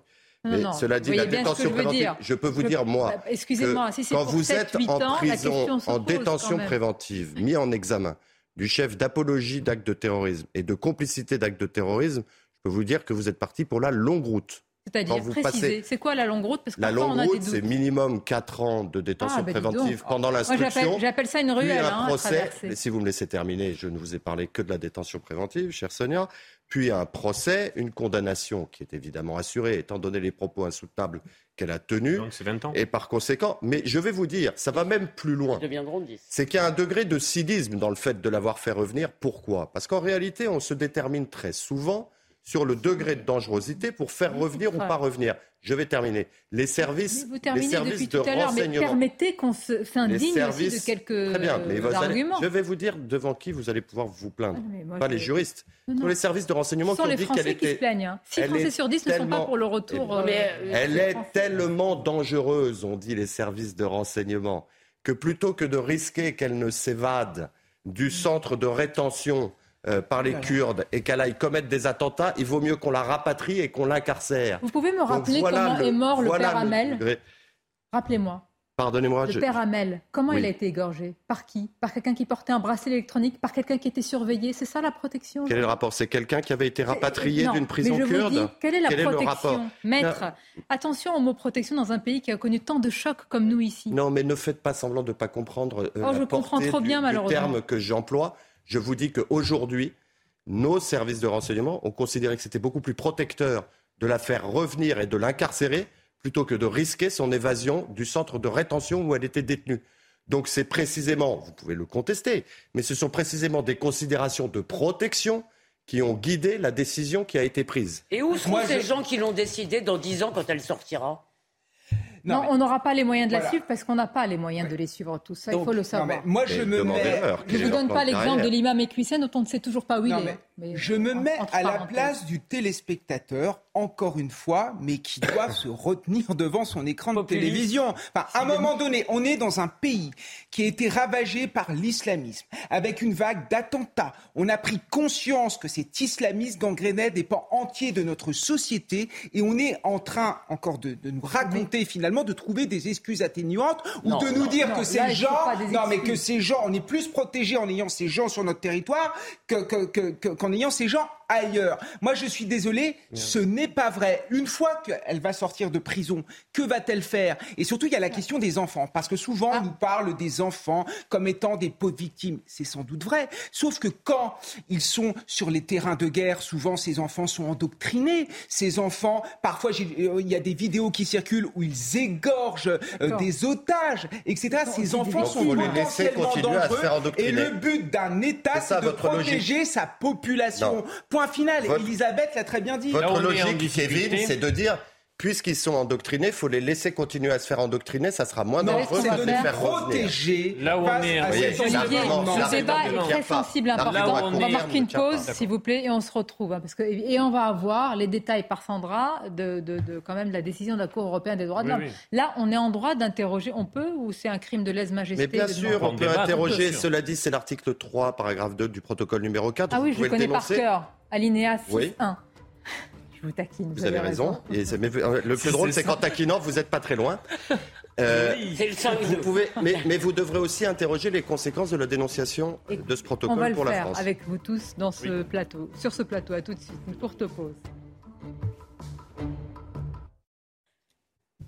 Midi News, la suite avec la Cour européenne des droits de l'homme qui condamne la France, qui doit donc réexaminer les demandes de retour des familles de djihadistes en Syrie. Euh, en France, on va en parler. Certains se disent quel droit défend exactement la Cour européenne des droits de l'homme, parce que ça va contre aussi ce que demandent les, citoyens français, tout simplement. On va en débattre avec nos invités, débat qui est vif, mais tout d'abord, le rappel de l'actualité avec Audrey Berthaud.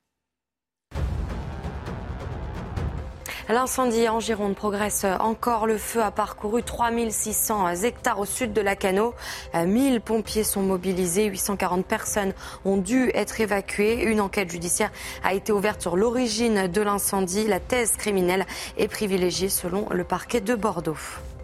Face à la crise énergétique, Elisabeth Borne tiendra une conférence de presse à 15h30. La Première ministre présentera l'état de la situation énergétique du pays et les mesures de protection des Français. Elle sera accompagnée par ses ministres Bruno Le Maire et Agnès Pannier-Runacher. Enfin, la ville du Touquet, dans le nord de la France, veut rebaptiser son aéroport au nom d'Elisabeth II. C'est un aéroport destiné aux avions de tourisme et d'affaires. Selon le communiqué de la municipalité, l'aéroport du Touquet a été construit au cœur des années 30 afin d'accueillir les avions de la clientèle britannique. Merci à vous, Audrey. Dans l'actualité, la la France qui a été condamné, épinglé, euh, on va dire, par la Cour européenne des droits de l'homme. Et selon cette Cour, le rejet d'une demande de, de retour doit être examiné par un organisme indépendant pour vérifier que la décision ne repose sur aucun arbitraire. Oserais-je dire que dans quelques années, bientôt, on va dédommager peut-être. Non, mais ils ne l'interdisent pas donc. Ils donc ils ne l'interdisent pas. Ils disent que ça doit être examiné Sandra, par la voilà. Sandra va nous expliquer tout ça. Sandra Buisson, je pense que le son est rétabli. Expliquez-nous, s'il vous plaît, les tenants et les aboutissants de cette décision de la Cour européenne des droits de l'homme. Euh, d'abord, il est important de prendre en compte que euh, parmi euh, les décisions de, la Cour dans cet arrêt, la, Cour européenne des droits de l'homme juge que rien n'impose aux États de rapatrier leurs ressortissants, ni le droit interne, en l'occurrence en France, ni le droit international. Il n'existe pas pour les citoyens français dans l'État en Syrie de droit général au rapatriement. En revanche, et c'est là que la France est condamnée pour violation du droit d'entrée sur le territoire, parce que, euh, aux yeux de la Cour européenne des droits de l'homme, la France n'a pas motivé sa décision de ne pas rapatrier euh, ces deux femmes et leurs trois enfants dont il était question dans cette procédure. Les avocats n'ont reçu pour toute réponse du gouvernement que la doctrine générale de la France à l'égard de tous les Français dans ces camps, c'est-à-dire on rapatrie, mais au cas par cas. Et jusqu'en juillet dernier, il n'était pas question de rapatrier les femmes. La Cour demande donc à la France de réexaminer le cas de ces deux familles et surtout de motiver par des arguments circonstanciés et individualisés sa décision éventuelle de ne pas les rapatrier. Et il faut, selon la Cour européenne des droits de l'homme, qu'il y ait un organe indépendant en France, un organe de contrôle qui puisse vérifier si la décision prise par l'État n'est pas arbitraire. Précision de taille, ce contrôle doit, pour les mineurs, absolument prendre en compte l'intérêt supérieur des enfants, leur particulière vulnérabilité et leurs besoins spécifiques. Attendez, juste une question, euh, Sandra. La Cour ne précise pas quel organisme indépendant en France euh, non, c'est à la France de, s'organiser. En fait, la Cour euh, a noté que euh, ces familles avaient d'abord euh, saisi le tribunal administratif, puis le Conseil d'État, et les deux organes s'étaient jugés incompétents parce qu'ils estimaient que cette décision de rapatrier ou pas était du ressort d'un acte de gouvernement. Ça s'appelle comme ça. Ça veut dire qu'en gros, la justice n'a pas son mot à dire sur un acte de gouvernement. Là, la Cour européenne des droits de l'homme dit il faut euh, que les requérants euh, puissent saisir un, organe pour vérifier s'il n'y a pas une décision arbitraire. donc la, justice n'impose pas le retour des familles de djihadistes. La Cour européenne des droits de l'homme ne dit pas ça. Euh, elle dit juste que la décision prise par l'État doit être motivée, individualisée et qu'un organe de contrôle euh, bien vérifie qu'il n'y a pas de décision arbitraire. non, mais, Attendez, attendez, ces détails sont quand même importants. Je remercie euh, Sandra évidemment pour tout ça. C'est important de comprendre quand même cette décision. Oui, mais je, peux vous poser la question directement. En fait, la Cour européenne ça va vous choquer, mais je, je suis là pour vous poser les questions. Enfin, j'essaye. Quel droit elle défend? Est-ce que c'est les droits des familles de djihadistes qui sont des islamistes ou est-ce que c'est droit des, citoyens. Elle défend le droit des individus contre le droit des États. Et ce n'est pas la première fois qu'elle le fait. C'est-à-dire qu'elle récuse l'idée que nous ayons une politique souveraine sur ce sujet. C'est-à-dire qu'effectivement, comme l'a dit Sandra, ça relève de l'exécutif. C'est ce qu'on appelle un acte de gouvernement et qu'effectivement, ça n'est pas une décision judiciaire, car on estime là qu'il s'agit d'un problème de terrorisme. Il ne s'agit pas d'un problème de droit individuel. Et à vrai dire, je pense que si ça contrevient au droit individuel de ces deux délicieuses dames, eh bien tant pis. Non, mais c'est ça. Moi, encore une fois, je me mets à la place du téléspectateur. Comment voulez-vous que les gens aiment l'Europe dans ces conditions? On a l'impression que finalement, on donne raison quand même aux islamistes, au terrorisme. Et quelle quelle justification on doit donner? Ce sont des gens qui ont quitté notre pays pour embrasser une idéologie qui est l'idéologie islamisme, une idéologie qui va contre la France. Ce sont des gens qui se sont réjouis au cours des différents attentats que nous avons commis. Mais ce n'est pas possible. Et les Français sont plus que jamais attachés à leur sécurité. Quand j'entends le droit des enfants, très bien, bien sûr qu'il y a un droit des enfants, mais il y a quelque chose de supérieur, c'est la sécurité collective. Alors, il y a des enfants, ce sont des bombes à retardement, ils ont été endoctrinés. Il y a des vidéos qui circulent qui montrent qu'ils égorgent des otages, ils tiennent des pistolets. Et ces gamins-là, on va les ramener ici dans l'espoir qu'ils se euh, déradicalisent. Le mot que vous avez employé bombe à retardement, je voudrais préciser qu'il a été employé par un grand juge antiterroriste. Procureur, effectivement, euh, qui est euh, François Molin. C'est lui qui avait parlé à l'époque et ça avait provoqué. Non, mais voilà, c'est bien de montrer, parce que sur les enfants, il avait dit potentiellement ça peut être des bombes à, retardement et il s'occupait de. C'est pour ça qu'on fait du cas par cas. De ce dossier. Olivier D'Artigol, vous êtes euh, sur ce sujet. Euh, D'abord, c'était important d'avoir euh, un éclairage sur la décision prise et qui où on voit qu'il y a un peu plus de complexité que le, sur les attendus. Donc, il faut, regarder ça de, beaucoup plus près. J'entends Kevin et je partage assez sur, bien évidemment, ce que nous fait la manière dont on réagit toujours, et on a raison de le faire face à l'islamisme et à ses conséquences barbares et terribles pour notre pays et dans le monde. Euh, et après, il y a des questions euh, plus difficiles à laquelle moi, je n'ai pas toutes les réponses. Ce qui a été pointé tout à l'heure par Carbon Injuste, euh, tout le monde sait que la sécurité aujourd'hui dans les camps kurdes en Syrie pose de grands problèmes, que ça peut être aussi des camps ouverts et où des terroristes peuvent donc sortir de ces camps et aller répandre la mort et, et, et, la mort ailleurs et, aussi dans notre pays.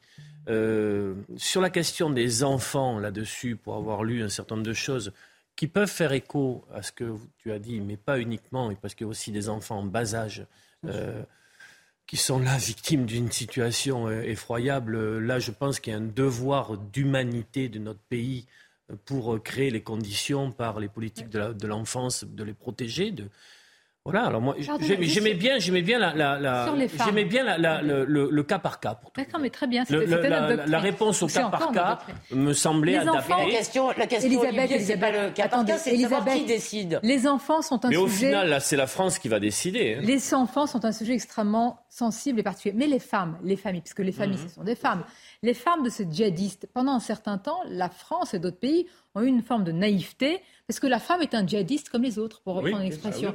Elle, elle est, même, il y a une forme de double, pardonnez-moi, peine qu'elles devraient supporter, parce qu'à la fois, parfois, elles endoctrinent leur mari, elles amènent l'enfant, donc elles sont responsables par rapport aux enfants qui sont des victimes et qu'elles ont amenés sur place. Donc on rapatrie aussi des femmes dont on ne sait pas parfois ce qu'elles ont fait sur place. Elles n'ont pas été les épouses euh, euh, victimes et soumises. Vous voyez ce que je veux dire Parfois, elles étaient actives. C'est pour ça la question que je pose. Est-ce qu'on sait, est-ce qu'on a les moyens de savoir, certainement avec nos services de renseignement, véritablement ce qu'elles ont fait là-bas? Oui, et c'est exactement ce qui se passe à l'occasion d'une audience devant le Conseil d'État. C'est pour ça qu'on plaide régulièrement du côté de l'État français l'acte de gouvernement. L'acte de gouvernement, c'est la forme juridique de ce qu'on appelle habituellement le fait du prince. C'est-à-dire, de temps en temps, il faut trancher contre le droit euh, pour euh, des raisons impérieuses de sécurité de l'État.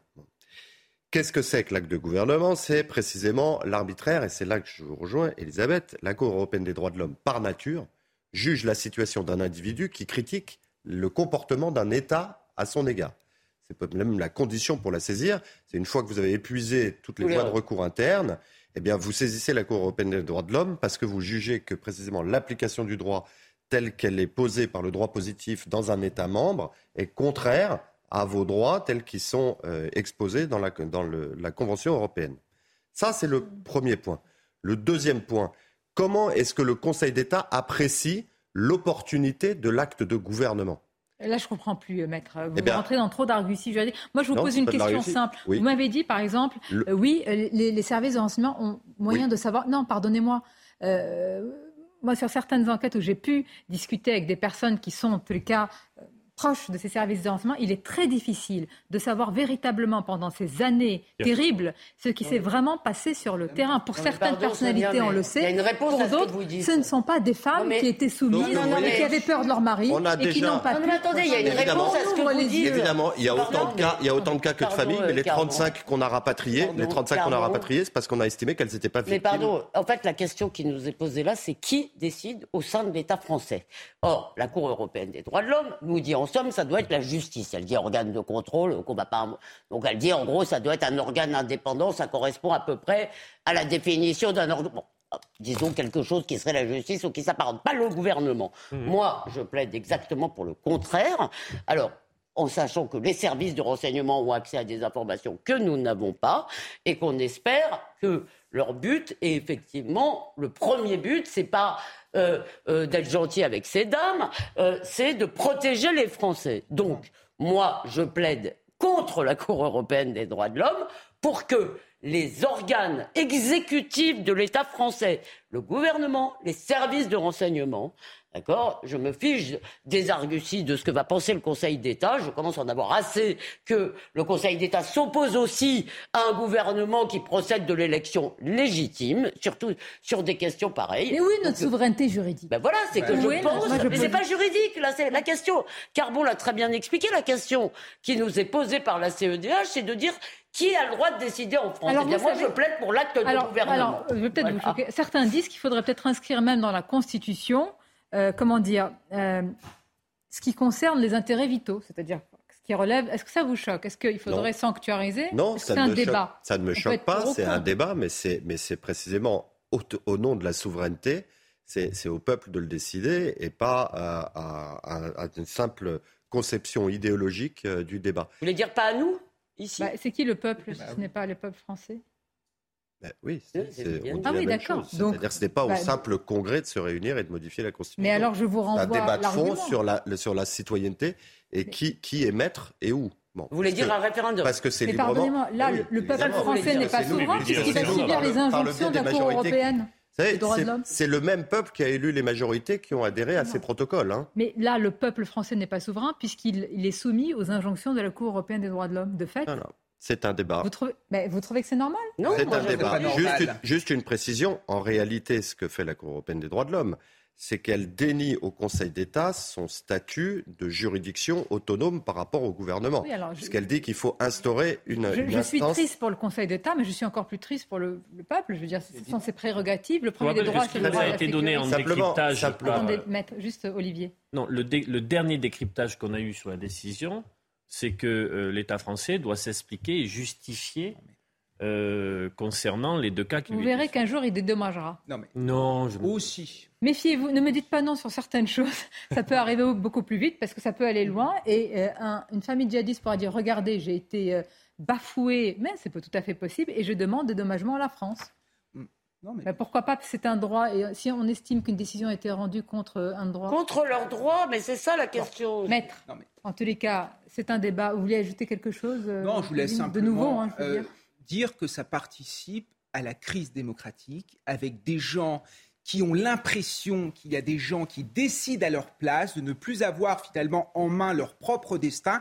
Et ça, c'est très grave. Et après, il ne faut pas s'étonner s'il y a des Français qui vomissent la justice et qui vomissent l'Europe. Oui. Et moi, je voudrais Enfin, ajouter la juste justice une aussi, chose, c'est qu'il y a des cas où on on a pas, besoin, hein. il y a des cas où on s'est parfaitement assis sur une décision de la CEDH, et je me rappelle ce cas d'un terroriste tchétchène qui avait Mmh. proféré des tas d'horreurs sur le territoire français, Darmanin contre Gérald Darmanin contre l'avis effectivement de la CEDH l'a expulsé parce qu'évidemment Poutine était tout à fait d'accord pour le reprendre euh, à l'époque et je veux dire, je ne sache pas que la France ait été mise au banc des nations, au banc de l'Europe, au banc du Conseil de l'Europe.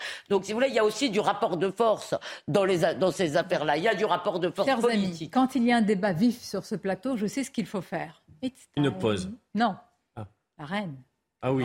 Ah. Parce oui. que nous sommes avec Vincent Fernandez, qui sait tout, mais tout, dans les moindres détails. Attention, on va lui poser De- des questions sioux. de ce qui va se passer, cher Vincent. Bonjour à vous. Oui, parce que. On sait que ça commence à 14h22. Est-ce que ça commence à 14h22, Vincent, d'ailleurs? Alors justement, j'ai essayé, pardonnez-moi Sonia, j'ai essayé de chercher la réponse, je n'ai pas trouvé pourquoi euh, cette cérémonie, en tout cas cette procession commencera euh, à 14h22. Néanmoins, on sait beaucoup d'autres choses. On sait qu'il y a des centaines, des dizaines de milliers de personnes euh, tout autour de nous pour venir assister à cette procession. C'est un moment historique et c'est vrai, il y, il y a quelque chose de très singulier ici, c'est qu'on n'entend parler que anglais autour de nous. Il y a quasiment aucun touriste. Ce sont des Britanniques du Royaume-Uni tout entier qui ont fait le voyage jusqu'à Londres pour euh, eh bien, rendre un dernier hommage à la reine pour son dernier passage à Buckingham, pour son dernier passage euh, sur le Mall, jusqu'au moment où elle va arriver sur le Westminster Hall. Il y a des dizaines de personnes autour de nous, du Royaume-Uni entier, euh, des personnes à côté de nous du, Pays de Galles, par exemple. John, ce vétéran de la de l'armée britannique, eh bien, a fait une heure de train depuis la banlieue de Londres pour venir ici aujourd'hui. Le cortège funéraire de la reine Elisabeth II va passer ici aux alentours de 14h35, 14h40, à quelques mètres de nous. Il sera accompagné du roi Charles III, de William, de Harry, du prince Andrew, du prince Édouard et de la princesse Anne. Kate, Meghan et la reine consort, elles seront également euh, dans le euh, cortège, dans une voiture euh, juste derrière, un cortège qui va durer donc 38 minutes. Il y aura également des tirs d'artillerie depuis Hyde Park à, à les 2 km d'ici toutes les minutes pendant 38 minutes. Et enfin, Big Ben sonnera à l'arrivée de la reine au Westminster Hall. Merci à vous, Vincent. Merci, on va suivre cela, évidemment. Merci pour tous euh, ces détails. Il y a de la ferveur sur ce plateau, il y a de la- de l'intérêt, de, la curiosité, de la Alors- pétence. euh. Non, mais il y a, il y a de l'intérêt, disons, pour tout ce que nous avons euh, découvert ou, ré- ou- ou tout ce dont nous avons parlé, la comparaison, euh, évidemment, entre la France et la- enfin, entre un, un système républicain, la monarchie. Je vous avoue que Oh, le système sur, républicain, je vous il est avoue très que sur l'avancée de la voiture dans le mall, j'ai un peu moins de ferveur, si Mais- c'est autorisé. C'est ce qui s'appelle le sacré. Il faut le respecter. Oui, mais pas le sacré Non, pendant une semaine d'affilée, si vous voulez. ça la- s'émousse. la vé- non, mais la vérité, Elisabeth, même si on est en République, les Français restent des royalistes de cœur. Ils sont fascinés par ce qui se passe en Angleterre parce qu'on a forgé notre identité autour de la figure royale. Et c'est vrai qu'il y a une forme de fascination, surtout quand on voit une Elisabeth II qui incarne l'élégance, la grandiloquence, qui incarne la stabilité, qui incarne surtout le fait de ne pas prendre parti. On l'a vu lors du débat du, euh, lors du Brexit où elle a voulu réconcilier l'ensemble de son peuple. Ben, quand les Français voient ça et après voient ce qui se passe à l'Assemblée nationale avec de la petite politique politicienne, je peux vous dire que certains sont envieux. Mais à la Chambre des communes, il y a de la politique. J'aimerais Oui. réagir à une dimension. euh, Et ce Kevin. sera la conclusion. Non, euh, Kevin, euh, d'abord, est-ce qu'il y a une émotion en France concernant cet événement? Oui. Est-ce qu'il faut l'interpréter comme un désir ardent de revenir sur 1789 et passer à Vous l'ancien voyez régime? comme ça. C'est pas Je- ça. non, mais sur le, il y a tout, il y a des commentaires sur le retour du roi. Ce que je veux simplement vous dire, je pense que l'émotion tient à l'itinéraire de cette femme et au fait qu'elle ait tenu son rang. Euh, et que c'est euh, quelque chose qui marque dans des temps où en effet la politique est abîmée et, euh, et où il y a une Mais crise elle- de la a politique et de la démocratie. pas la Mais je, ne, politique, je ne veux pas y voir, si vous voulez, un Bien. désir ardent dans des Français, qu'on veut dire, à, à- à revenir sur les institutions républicaines de notre pays. Un mot, non, mais je voulais juste, Un mot. je ne voulais God pas dire qu'il n'y avait pas de ferveur et qu'il n'y avait pas une Bon, certaine allez. admiration ou envie. Je voulais juste dire que effectivement, quand euh, la voiture s'avance, je suis moins ému peut-être que si j'étais un citoyen. Vous le qui tout à l'heure en regardant sur CNews la procession, s'il vous plaît, et l'arrivée à Westminster. C'est à suivre dans nos prochaines éditions. Merci pour ce débat vif, néanmoins toujours respectueux, très. euh, hmm, Très mercrediste, comme voilà, merci à vous et bon après-midi sur CNews. Ça me plaît, mercrediste. Moi, je suis mercrediste.